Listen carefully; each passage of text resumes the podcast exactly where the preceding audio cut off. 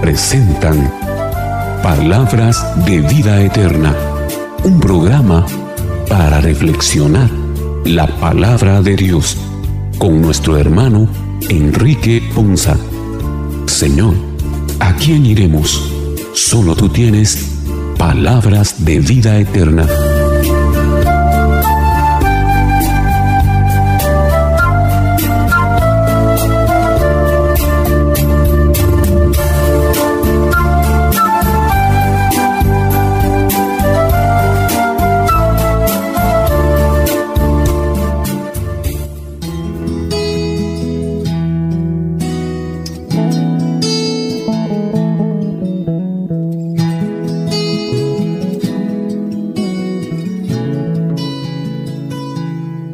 Señor les bendiga hermanos, es una bendición y un motivo de gran alegría llegar una vez más hasta ustedes a través de este su programa Palabras de Vida Eterna, un programa en el que nos edificamos y nos fortalecemos a la luz de la palabra del Señor.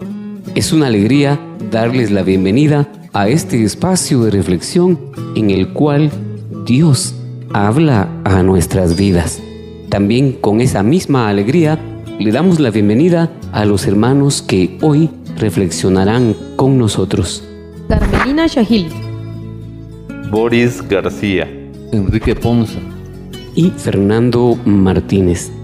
Iniciemos nuestro programa, como ya es costumbre, pidiéndole al Espíritu de Dios que nos ilumine y nos guíe en este programa y que sea de bendición las reflexiones que vamos a compartir en este espacio en el que nuestra vida es edificada.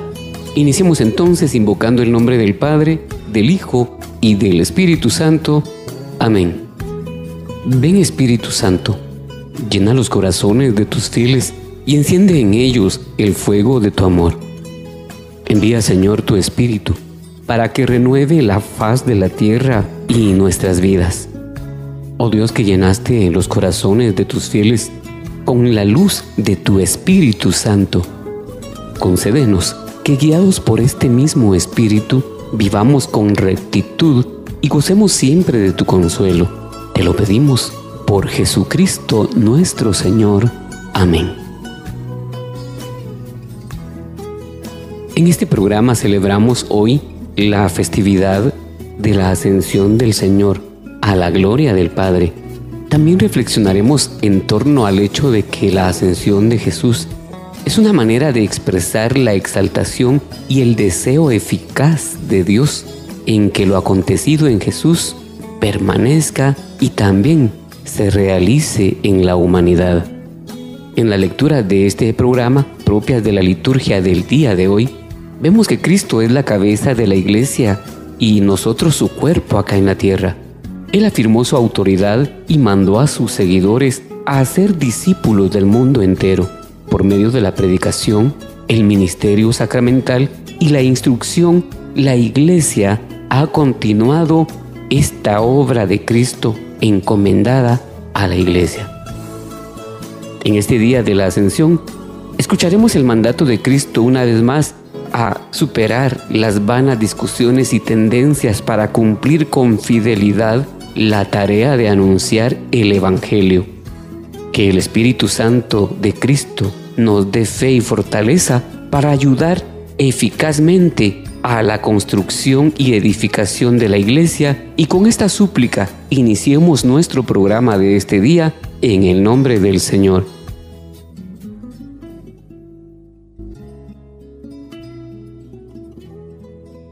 La lectura que nos presenta el libro de los Hechos en el capítulo 1 y versículos del 1 al 11, Lucas nos dice que Jesús ha convivido 40 días con sus discípulos y los ha instruido con una nueva luz sobre el sentido del reino de Dios.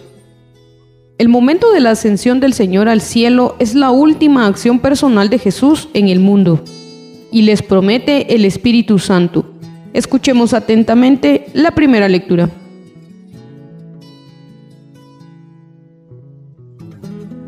Lectura del libro de los Hechos de los Apóstoles. En mi primer libro, querido Teófilo, escribí acerca de todo lo que Jesús hizo y enseñó, hasta el día que ascendió al cielo, después de dar sus instrucciones, por medio del Espíritu Santo a los apóstoles que había elegido. A ellos se les apareció después de la pasión, les dio numerosas pruebas de que estaba vivo y durante cuarenta días se dejó ver por ellos y les habló del reino de Dios. Un día, estando con ellos a la mesa, les mandó, no se alejen de Jerusalén, aguarden aquí a que se cumpla la promesa de mi Padre, de la que ya les he hablado. Juan bautizó con agua, dentro de pocos días ustedes serán bautizados con el Espíritu Santo. Los ahí reunidos le preguntaban, Señor, ¿ahora sí vas a restablecer la soberanía de Israel? Jesús les contestó, a ustedes no les toca conocer el tiempo y la hora que el Padre ha determinado con su autoridad. Pero cuando el Espíritu Santo descienda sobre ustedes, los llenará de fortaleza y serán mis testigos en Jerusalén, en toda Judea, en Samaria y hasta los últimos rincones de la tierra. Dicho esto, se fue elevando a la vista de ellos, hasta que una nube lo ocultó a sus ojos. Mientras miraban fijamente al cielo, Viéndolo alejarse, se les presentaron dos hombres vestidos de blanco que les dijeron, Galileos, ¿qué hacen ahí parados mirando al cielo? Ese mismo Jesús que los ha dejado para subir al cielo, volverá como lo han visto alejarse. Palabra de Dios. Te alabamos, Señor.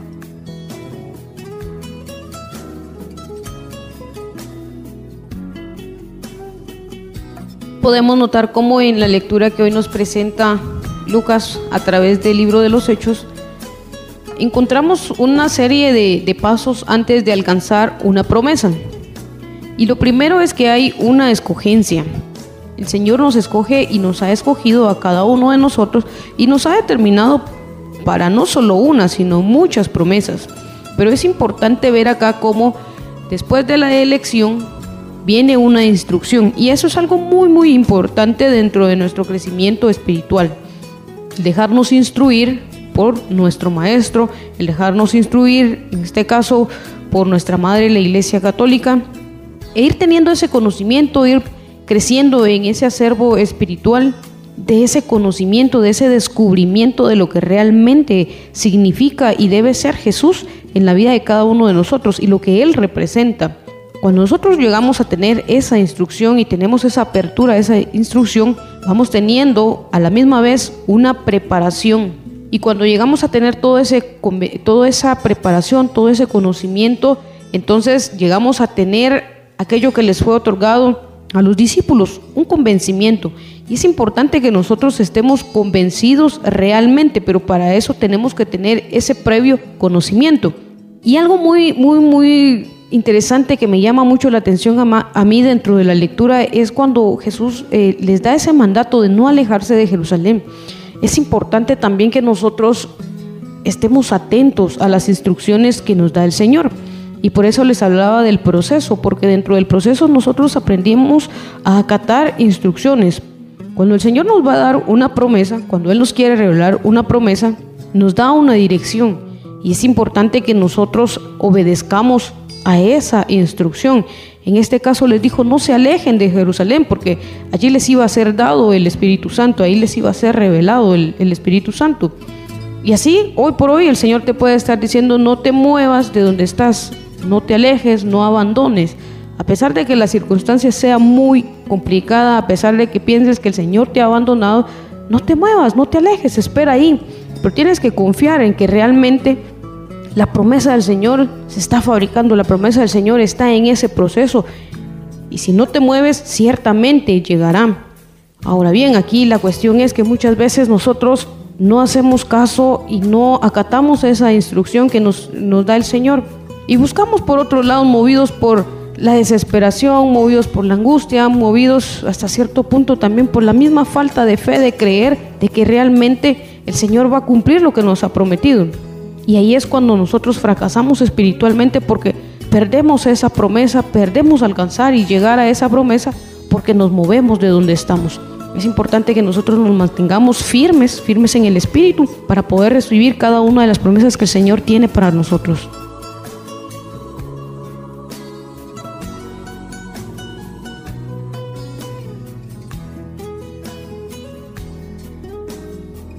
Vemos cómo en esta lectura eh, se nos habla que el Señor ha cumplido su misión en el mundo, pero que a través de la escritura Él se sigue revelando a nosotros y nos sigue dando su enseñanza.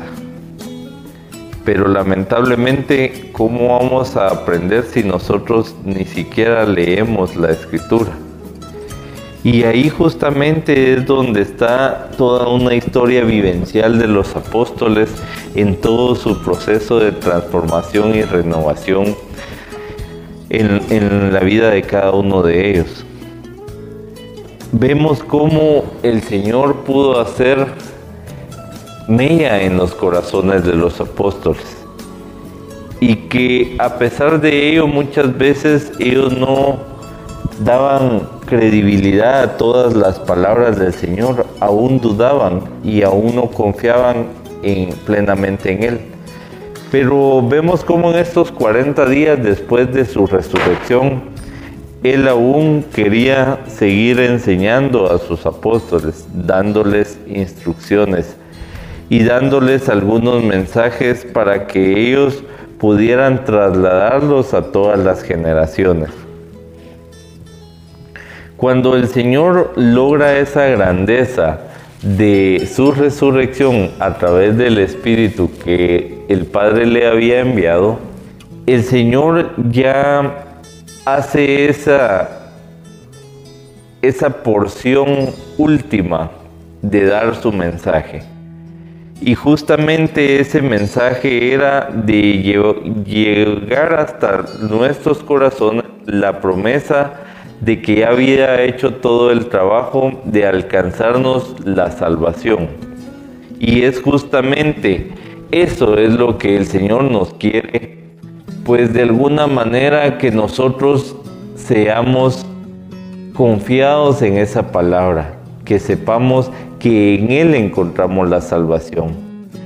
Y nosotros eh, podemos ser como esos apóstoles, seguir viendo al cielo y seguir eh, pues confiando en que el Señor está junto al Padre, pero no llevamos a la acción de su palabra. Y es lo que el Señor quiere también, que ya no sigamos solo siendo espectadores, sino que seamos partícipes de esa eh, promesa del Señor, de esa misión que Él vino al mundo y que nosotros también ahora proclamemos esa buena nueva y que seamos partícipes en la transformación de nuestros corazones.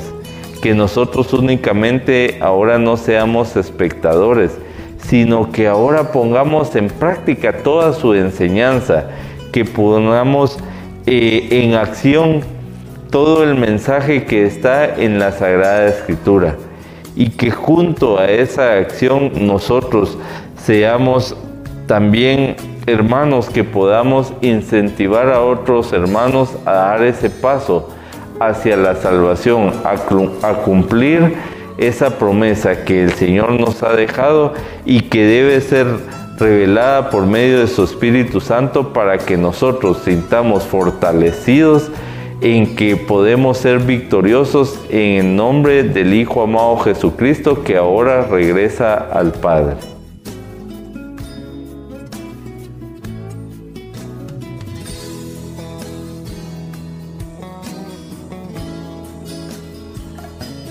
Acá vemos cómo Lucas hace la división de sus dos libros.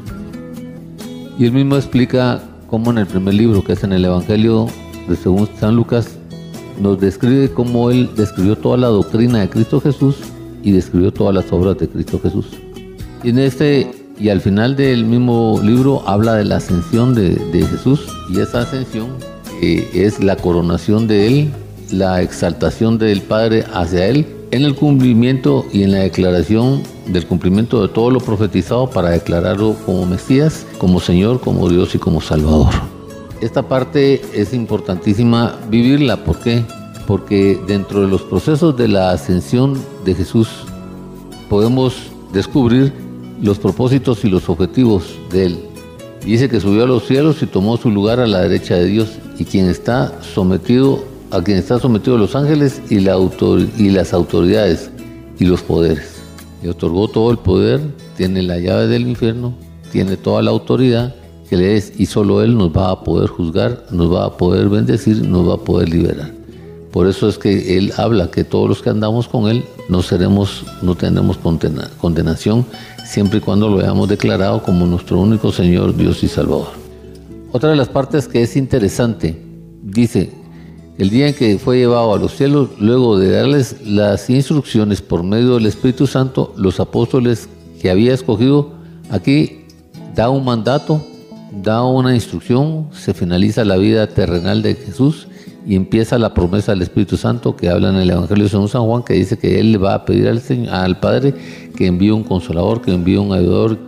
Y en este periodo nos da la en este periodo antes de la ascensión, nos da la certeza y la seguridad de su resurrección, nos da la certeza y la seguridad del cumplimiento de su palabra, nos da la certeza y la seguridad del cumplimiento de todas las profecías, hasta la última como Mesías, y nos da la profecía de los 40 días que estuvo Él acá en la tierra, manifestando, enseñando, restaurando y dando esa seguridad, esa certeza de que Él era el Mesías, de que había resucitado, que tuviéramos esa confianza para poder ser elevado y cumplir la otra parte, que es el derramamiento del Espíritu Santo, que es la otra parte de que a través de ese conocimiento, de esa relación con Jesús nos hace hijos de Dios y que a través de esa parte donde al hacernos hijos de Dios somos coherederos con Él en todo y la primera herencia que recibimos es el Espíritu de Dios.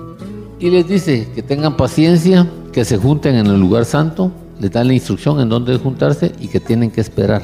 Y ese esperar en Dios es la forma más especial que tenemos que ver. Y vamos a ver cómo tenemos que vivir esa espera en el Señor. Vamos a tener que ver cómo vivir ese, ese mandato y esa bendición que nos quiere otorgar a través de la espera para que nosotros podamos aprender a tener. Dice, el Señor, espero tu salvación. Lo primero que tenemos que esperar es vivir esa salvación. Luego nos enseña que él es nuestra fortaleza, Él es nuestro ayudador, está cumpliendo su palabra, está cumpliendo sus promesas y que las promesas se van a desarrollar a través del poder del Espíritu Santo en nuestra vida. Las bendiciones nunca van, algunas veces son demoradas, ¿por qué? Por algunas circunstancias que nosotros no, no permitimos que sean más rápidas, por alguna falta de incredulidad, por alguna falta de desconfianza, pero que se van a, a cumplir, se van a cumplir. Y esas bendiciones van a tardarse en la medida y en la, posición en la que nosotros no creamos, no aceptemos y no vivamos. Prueba de Dios que muchos de nosotros, aún a la fecha, no hemos podido recibir el poder del Espíritu Santo, no hemos entendido cuál es ese proceso del poder del Espíritu Santo y, y entonces como no hemos entendido y no hemos vivido eso, no hemos sido bautizados con ese poder del Espíritu Santo. Tenemos un conocimiento restringido y hay algunas cosas que todavía no son son secretas para nosotros y no podemos alcanzar esa gloria y esa bendición. Las promesas del poder del Espíritu Santo para realizar una campaña en todo el mundo. Al igual que Jesús, nosotros no podemos iniciar un proceso de servicio, un proceso de testimonio, un proceso de prédica, un proceso hacia los demás o hacia nosotros mismos, si no hemos tenido ese, no hemos recibido ese poder espiritual, si no hemos recibido ese espíritu prometido y si el evangelio no está basado básicamente en el principio que es la, cumplir la voluntad del Padre, recibir a Jesús como nuestro único Señor, Dios y Salvador y recibir el poder que viene de lo alto. Con eso ya podemos nosotros cumplir y, es, y cumplir, darle cumplimiento a lo que Él dice, que nosotros vamos a ser testigos en Jerusalén, en Samaria, en Judea, en todos los confines de la tierra. Esta parte para nosotros es importante. ¿Por qué? Porque si nosotros no hicimos a Jesús nuestro Señor y nuestro Salvador y no lo ascendemos a nuestra vida en esta fiesta que vamos a vivir, es bien difícil que podamos vivir la experiencia del Espíritu Santo. es el momento en el que vamos a testificar a Jesús y le vamos a dar gloria a Jesús para que a través de esa gloria a Jesús y confesar a Jesús como nuestro Señor, nosotros podamos dar gloria al Padre. Y que a través de, de ese reconocimiento a Jesús, Jesús con esa potestad que le es otorgada nos haga hijos de Dios y que a, través de, esas, de, de ese proceso nosotros podamos prepararnos en nuestro corazón y en nuestra vida para iniciar el servicio, para iniciar la, la misión, para iniciar la obra que Él quiere que realicemos, pero siempre entendiendo que tiene que ser Él nuestro único Señor, nuestro único Dios y nuestro único Salvador, para que a través de ese, de ese cumplimiento y de, de esa declaración y de esa confesión, Él pueda otorgarnos, presentarnos con el Padre, hacernos sus hijos y que sea derramado el poder del Espíritu Santo en nuestra vida.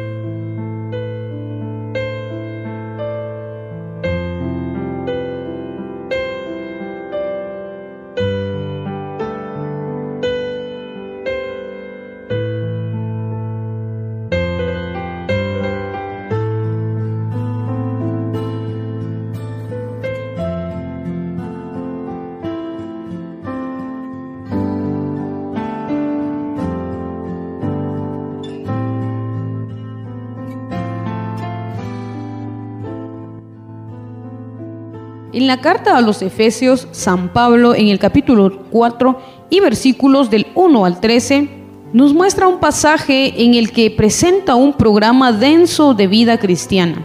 Escuchemos atentamente la segunda lectura. Lectura de la carta del apóstol San Pablo a los Efesios.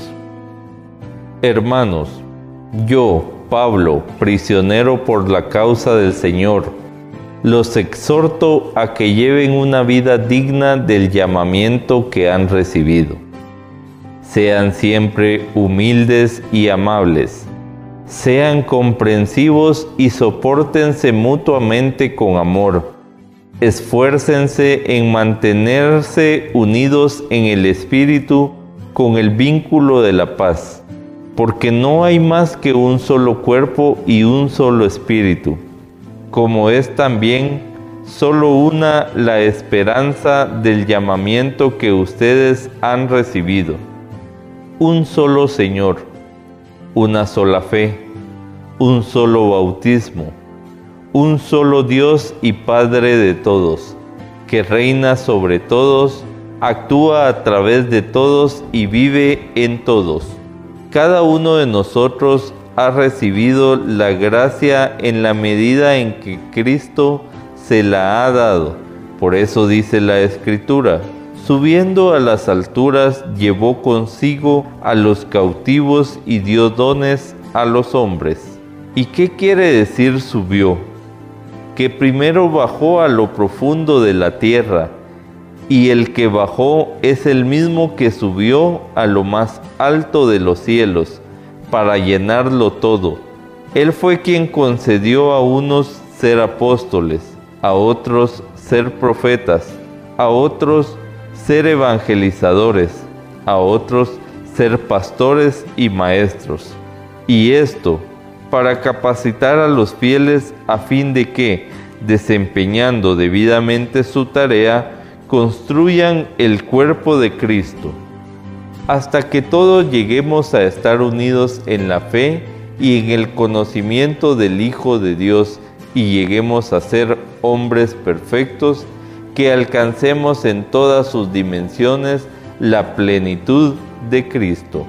Palabra de Dios, te alabamos Señor.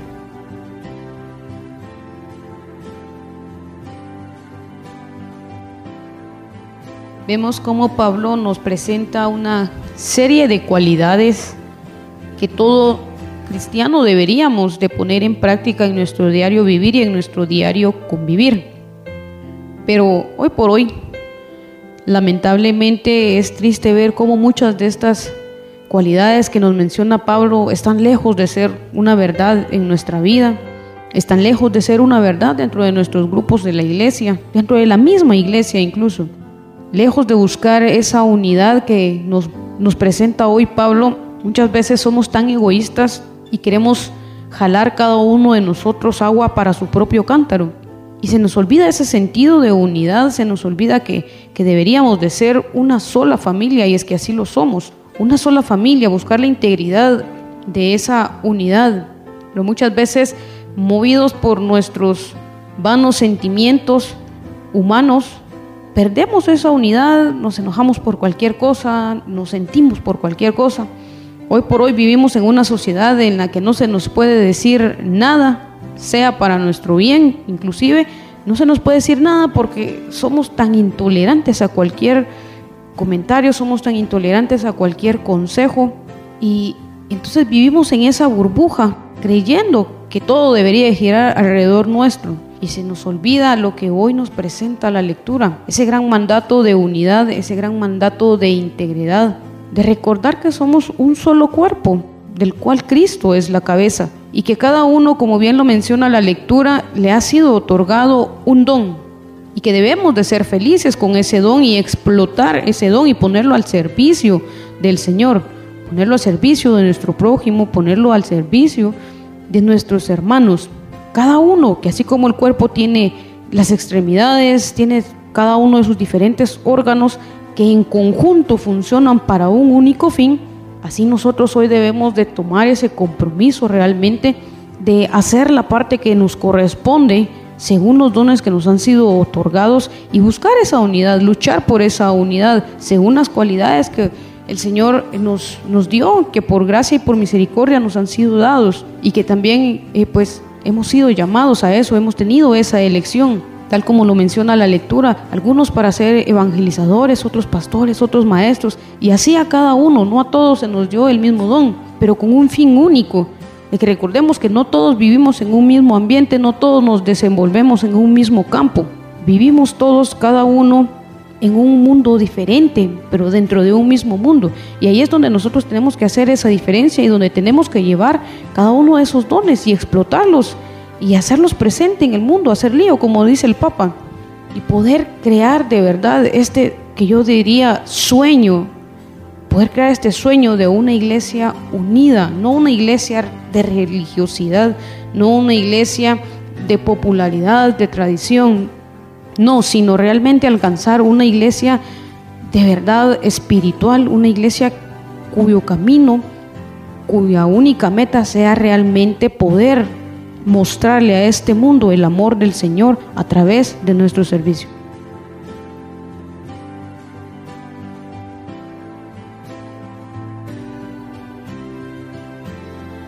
Aquí vemos en la lectura del apóstol San Pablo algo muy interesante.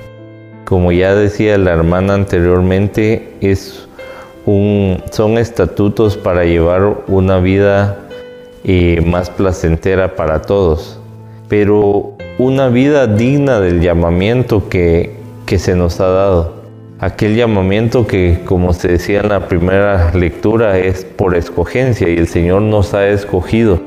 Y Él nos ha escogido a todos para hacer el bien. Lamentablemente nosotros siempre nos desviamos de ese llamamiento y muchas veces eh, nos tapamos los oídos para no escuchar que nos llaman, precisamente porque no nos queremos hacer responsables y no queremos caer en un compromiso con el Señor. Pero el Señor nos habla de que si nosotros aceptamos ese llamamiento, vamos a tener una vida plena una vida mejor donde encontremos una felicidad y una paz eterna. Y por eso el Señor nos hace ver también que Él es el que subió al cielo, pero que lo que significa el que subió al cielo es que tuvo que bajar también a lo más profundo de los abismos y subió a lo más alto de los cielos. Por ende, no hay ningún área descubierta de su amor no estamos desprotegidos de su grandeza, no estamos fuera de su misericordia y sobre todo no nos quedamos fuera de su gracia, que es el respaldo que el Señor nos da como seguidores de su amor. Porque el Señor precisamente eh, fue glorificado por su Padre y por eso es el nombre que está sobre todo nombre y se nos manda a que toda rodilla se doble en los abismos, en la tierra y en el cielo, es el que acapara y cubre todo el alfa y el omega.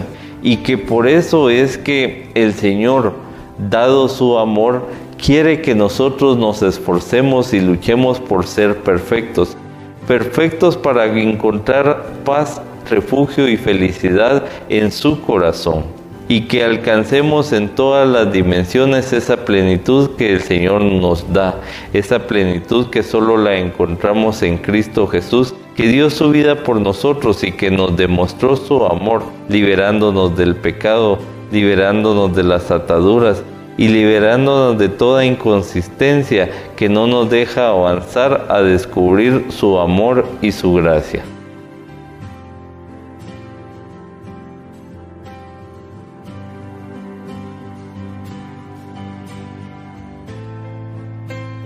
La unidad cristiana es importante. ¿Por qué? Porque es la unidad que el Señor pidió. Y por eso Pablo expresa que es en ese llamamiento lo que el Señor requiere es que vivamos esa unidad y que vivamos de una manera digna de ese llamamiento. Y ese llamamiento lo hemos recibido del mismo Jesús. Y ese llamamiento enfoca varias cosas. Una de ellas nos dice que siempre humildes, amables, que tenemos que ser pacientes, que tenemos que ser tolerantes unos con otros, con amor. Y por eso radica el segundo mandamiento, que amemos a los demás como a nosotros mismos. Es, la base de eso, es la base de, ese, proceso y es la base de ese mandamiento, y es la base de ese mandato. ¿Por qué? Porque en esa medida nosotros entendemos cuáles son las cadenas de relación con el Señor y cuáles son, entendemos cómo está nuestra humildad, cómo entra nuestra mansedumbre cómo descubrimos la benignidad de, Jesús y a través de esa benignidad de Jesús podemos tener benignidad nosotros con los demás hermanos y entonces vemos y descubrimos ahí la perseverancia de Jesús con nosotros y de nosotros con Jesús. Por eso dice, esfuércense por mantener la unidad del Espíritu mediante la vinculación de la paz. Tratar de que todo lo que hagamos lo hagamos para, no hagamos nada por vanagloria, que veamos a los demás superiores a nosotros mismos que tratemos de dar el mejor servicio a los demás, que tratemos de edificar a los demás y que los dones que el Señor nos ha puesto, unos sean para edificación propia y otros para edificación de su iglesia. Luego, en el versículo 5 nos dice, nos hace la aclaración perfecta que hay un solo Señor, una sola fe, un solo bautismo, un solo Dios y Padre de todos, que está sobre todos y por medio de todos y en todos. O sea, Cristo es el Señor, el Espíritu mora en el creyente, que son los dos planes y las dos personas del Espíritu Santo que tenemos que aprender a relacionarnos a vivir, porque a través de Jesús conocemos al Padre, porque el Padre y Jesús son uno, y pero que a través de Jesús, al hacernos hijos de Dios, recibimos el poder del Espíritu Santo para que nos lleve, nos conduzca y nos revele en el proceso de la vida. Por eso es importante la relación con Cristo Jesús, porque solo a través de Jesús y del Espíritu Santo nosotros exaltamos a Dios entendemos a Dios, al Padre como nuestro Dios y a Dios como nuestro Padre, entendemos que solo hay un solo Dios y que esa gracia de Cristo va a darnos a nosotros todos los procesos, todas las revelaciones, todo el, amor, toda la dignidad y todo el perdón. Pero cuando a nosotros no nos, nos ha dado la gracia en la medida que Cristo la ha repartido, por eso dice que cuando ascendió a lo alto se llevó consigo a los cautivos y dio dones a los hombres. Esta parte es importante, ¿por qué? Porque Cristo victorioso, resucitado, después de que estuvo 40 días con nosotros, de que nos vimos su resurrección, de que nos dio el poder de su resurrección, de que nos dio la certeza de su resurrección, de que nos dio la oportunidad de ver el cumplimiento para que lo declaráramos Mesías, nos da las dádivas que son las promesas nos da las dádivas que son los dones del Espíritu Santo. ¿Por qué? Porque vamos a recibir esta promesa del Espíritu de Dios que nos enseñará la verdad y la verdad nos hará libre. ¿Qué quiere decir con eso de ascendido? Sino también descendió a las partes bajas, o sea, a la tierra. Para que Jesús fuera levantado en gloria, tuvo que pasar por el proceso de declararse Mesías. Y para declarar Mesías, declararse Mesías, tuvo que haber pasado por el proceso de salvación que que vivió por nosotros. Por eso en el libro de Romanos, de la epístola de Romanos dice que no es timonia a su propio Hijo. ¿Ya? Imaginémonos todo lo demás que nos pueda dar. Y dice que él descendió hasta el Hades y que de ahí del Hades fue levantado en victoria para alcanzar todo el, proceso, para alcanzar toda la bendición y para alcanzar toda la unción de lo que tenía que alcanzar. Y por eso es que él se constituyó a unos apóstoles y nos dio tareas a cada uno de nosotros. Pero no, para eso es el entendimiento que tenemos. No todos podemos ser apóstoles, no todos podemos ser profetas, no todos podemos ser predicadores, sino que nos dio a cada uno una capacidad, un don, un proceso para que, nosotros pudiéramos constituirlos y ponerlos al servicio de la comunidad y darlos al servicio de la comunidad. A uno le dio con profetas, a otros apóstoles, a otros maestros de la ley, a otros, y así cada uno de ellos. Entonces dice, de este modo todos llegaremos a la unidad de la fe. ¿Y cuál es la unidad de la fe? El del conocimiento del Hijo de Dios. Y a una unidad perfecta que es conforme a la plena estructura de Cristo. O sea, cuando nosotros entendemos la doctrina de Cristo, cuando nosotros entendemos el testimonio de Cristo, cuando nosotros entendemos la obra de Cristo y tenemos nuestra fe puesta en Él, entonces podemos empezar a desarrollar la madurez cristiana. Y la madurez cristiana es imitar a Cristo verdaderamente, tener ese conocimiento espiritual, alcanzar la madurez en ese lado a través de, la, de luchar por la perfección, alcanzar que Cristo sea una plenitud en nuestra vida y que a través de de esa de poder borrar nuestra inmadurez, nuestra inestabilidad, nuestra insensatez y que y nuestra indecisión para que a, través de eso nosotros podamos luchar, esforzarnos y vivir realmente la voluntad del Padre como la, nos la transmitió Jesús y que al alcanzar y vivir la, la voluntad del Padre podamos tener ese amor espiritual, podamos tener ese progreso espiritual podamos apoyar a los hermanos, ser testimonios y testigos de ellos y poder dar el servicio que Jesús quiere que otorguemos.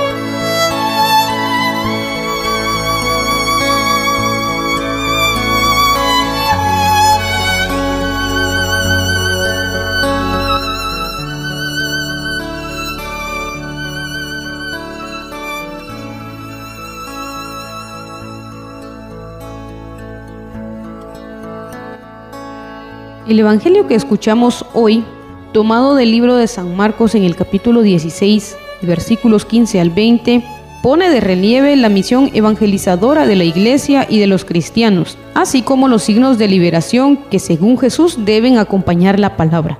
Escuchemos con atención la lectura del Evangelio. Evangelio según San Marcos. Gloria a ti, Señor.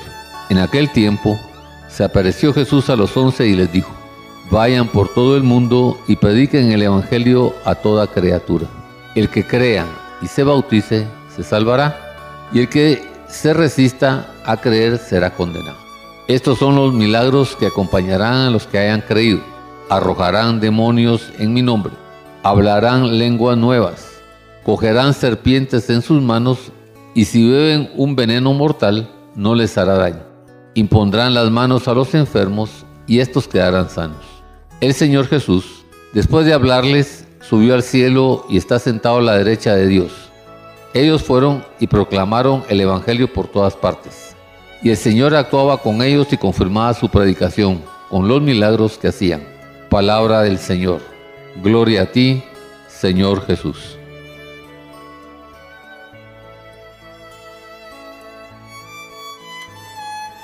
En este Evangelio, más que aparecérsele a los apóstoles, el Señor hoy se nos aparece también a nosotros y nos da esa instrucción. Vayan por todo el mundo y prediquen el Evangelio. Y es el Evangelio el que sostiene nuestras vidas. Es esa buena nueva, es esa buena noticia de que Jesús resucitó y pasó por toda su pasión por nosotros, para el perdón de nuestros pecados y para lograr el cumplimiento del plan de salvación a través de su sangre bendita. Nosotros también estamos llamados a llevar el Evangelio.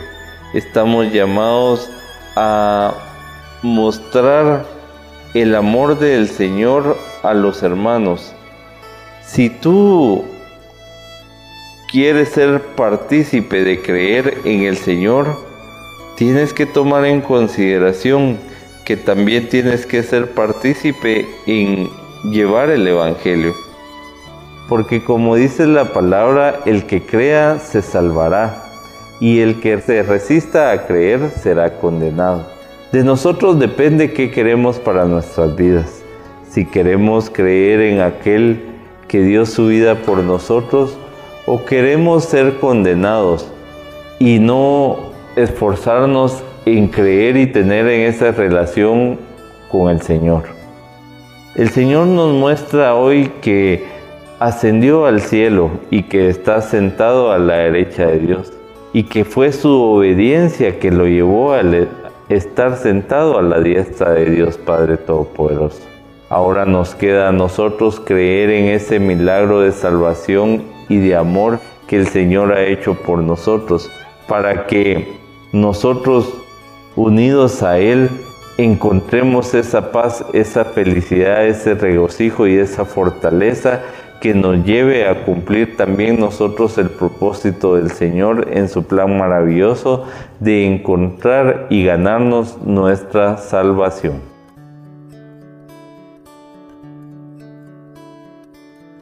Justo como lo, lo mencionaba el hermano Boris, el Evangelio inicia diciendo que Jesús llamó a los once y en algún momento habían sido doce y hoy el llamado es para nosotros. Estamos llamados cada uno de nosotros a ser ese número 12. Ese número 12 que va a ir por el mundo y va a predicar. Y vemos entonces la importancia de las dos primeras lecturas en donde hablábamos sobre un proceso, sobre una preparación, sobre promesas, sobre esperanzas, sobre unidad como iglesia.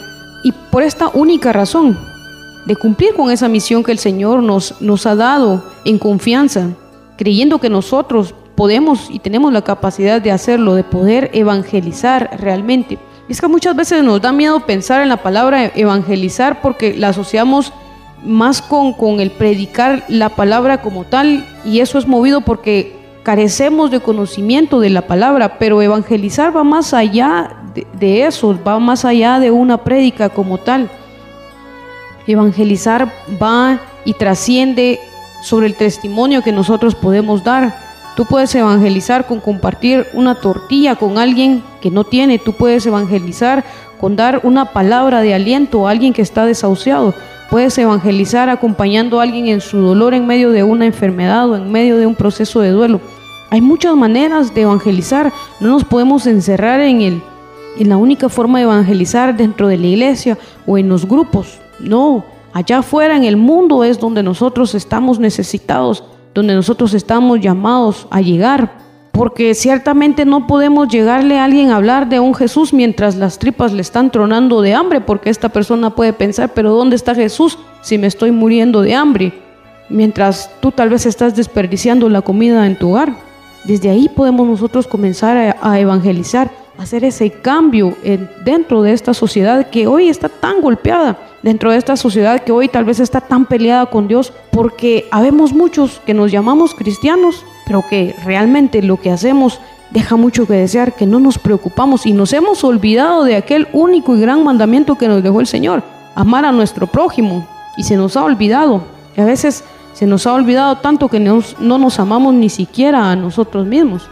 Y eso mismo nos ha llevado a no poder cumplir eso, porque nadie puede dar lo que no tiene. Pero hoy, en esta celebración de la ascensión del Señor, en una fiesta, porque es realmente una fiesta, hagamos esa ascensión espiritual de Jesús en nuestra vida. De verdad, hoy hagamos esa ascensión de Él y pongámoslo en ese lugar alto de nuestra vida en el que merece.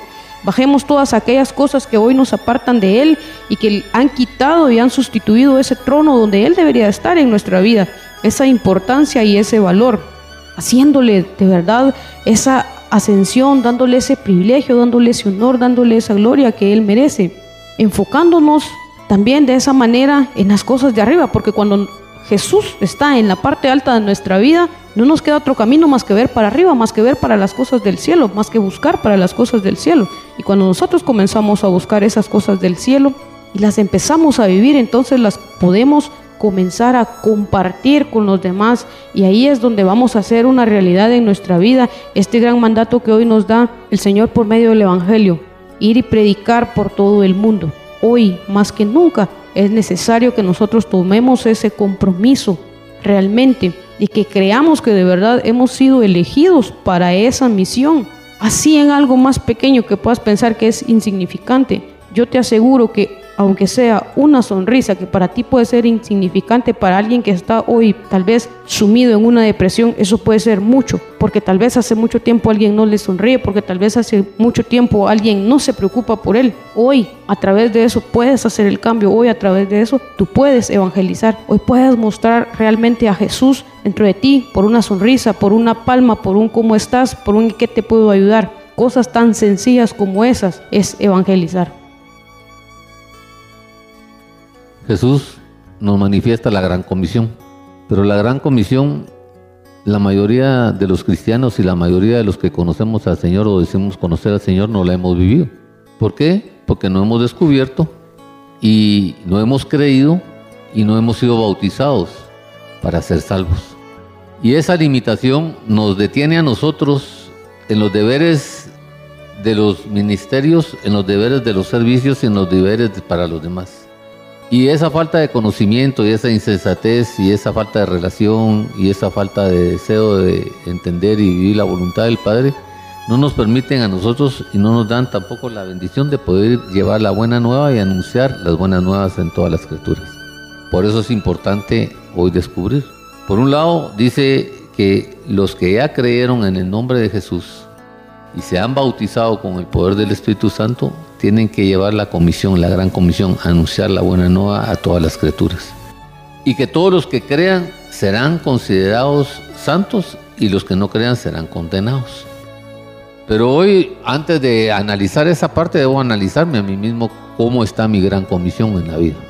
Hasta dónde creo, hasta dónde vivo, hasta dónde sé, hasta dónde estoy.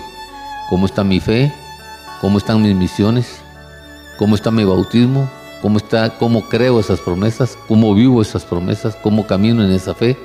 Porque si yo todo este proceso no lo vivo, entonces no estoy, puedo ser un buen testimonio de él, no puedo dar una buena predicación y no puedo llevar esa buena nueva porque yo no la creo. Y entonces, si yo no la creo, no puedo dar un buen testimonio. Y ese lenguaje y esa lengua que utilizo y esas señales que quiero transmitir, no las puedo dar porque no son una realidad en mi vida. Por eso es que la gran comisión se ha quedado vacía y no tiene los, a los trabajadores que tienen que tener. ¿Por qué? Porque la mayoría de nosotros dudamos del poder de Dios, dudamos de la obra de Jesús, dudamos del nombre de Cristo, dudamos de la gloria de Cristo y dudamos de verdad que Cristo esté de verdad en gloria a la derecha del Padre. Y esta parte es la que nosotros necesitamos tener. Y dice ahí que cuando nosotros trabajamos en esto, y estas serán las señales que nosotros veremos. Primero hablaremos en lengua. Dice, a los que creen en mi nombre, expulsarán demonios, hablarán nuevas lenguas, tomarán en sus manos serpientes, y cuando beban algo venenoso no les hará daño. Algunos pondrán las manos sobre los enfermos y estos recobrarán salud. Por eso es importante esto. Esto no lo creo como una realidad en mi vida. Esto cuando lo leo digo yo, ¿será que para mí sí? Y entender sobre todo que de verdad Él está a la derecha del Padre y de verdad está subido en gloria. Y que cada vez que nosotros confesamos esto y entendemos el valor del nombre de Jesús, que es el nombre que está sobre todo nombre, y que al solo pronunciar su nombre todas rodillas se doblen en el cielo, en la, tierra, en el infierno, que está en el capítulo 2 del, del libro de Filipenses nosotros podamos entender y vivir realmente eso para nosotros. En primer lugar, para estar seguros que somos salvos y segundo, poder ser los testigos, poder ser los servidores, poder ser los testimonios y poder ser los apoyadores en la obra grandiosa de Dios en esta tierra.